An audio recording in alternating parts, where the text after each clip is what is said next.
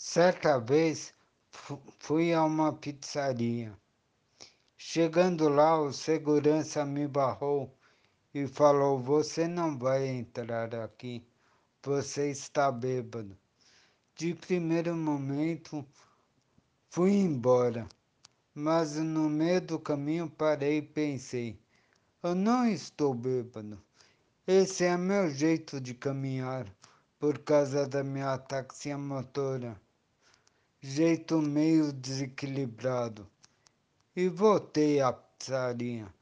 Chegando lá, expliquei para o segurança que eu não estava bêbado. Aquilo era por causa que eu tinha um problema de saúde e andava meio desequilibrado. Ele me pôs para dentro da pizzaria e me pagou uma pizza.